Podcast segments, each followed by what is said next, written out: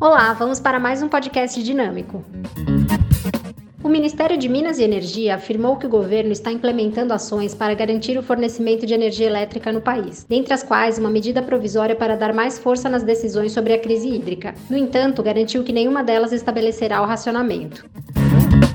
Na última reunião do Comitê de Política Monetária, que elevou a Selic para 4,25% ao ano, o destaque negativo foi para o aumento das tarifas de energia elétrica e seu impacto nos setores industrial e de serviços.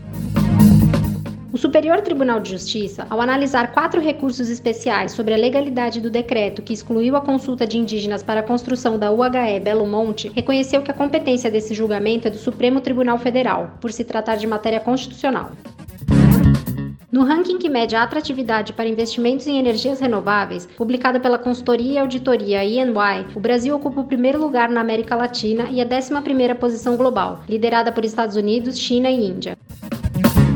A UTE Petrobras Cubatão venceu os dois leilões realizados na última sexta-feira, 25 de junho, pela CCE. No A-4, o preço foi de 115,15 megawatts, com deságio de 52,47%, e no A-5, o preço foi de 172,39 megawatts, com deságio de 45,79%.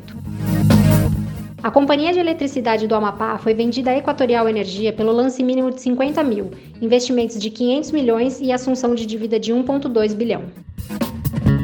Após a aprovação da MP, que autoriza a privatização da Eletrobras pela Câmara dos Deputados, ainda serão necessárias as seguintes etapas para que efetivamente ocorra a venda da empresa: sanção do presidente, definição de regras da venda, encaminhamento do processo ao BNDES, avaliação pelo TCU, aprovação da venda na Assembleia Geral da Eletrobras, atração de investidores e, finalmente, a emissão das ações ordinárias e venda na Bolsa de Valores. A previsão do governo é de que tudo isso ocorra até fevereiro de 2022. Frente à crise hídrica projetada para o segundo semestre de 2021, a diretoria da ANEL solicitou nesta semana que a SRM conclua com celeridade a revisão da Resolução Normativa 678 de 2015, que trata da outorga de autorização para comercializadores. Também foi solicitada a análise das demais medidas para ampliar a segurança de mercado, inclusive adiantando as que poderiam ser adotadas no curto prazo. Tal determinação decorre do entendimento de que o mercado de energia elétrica será submetido a condição desafiadora, que demandará solidez nas operações realizadas no âmbito da CCE. Na última semana, tivemos definições para usinas que participarão dos próximos leilões, prorrogação da proibição de corte de inadimplentes em razão da pandemia, aprovação do manual de instruções da base de dados geográfica da distribuidora, tomada de subsídios para inserção de recursos energéticos distribuídos e muito mais. Quer ficar por dentro dessas e outras notícias? Acesse o informativo da Dinamo Energia.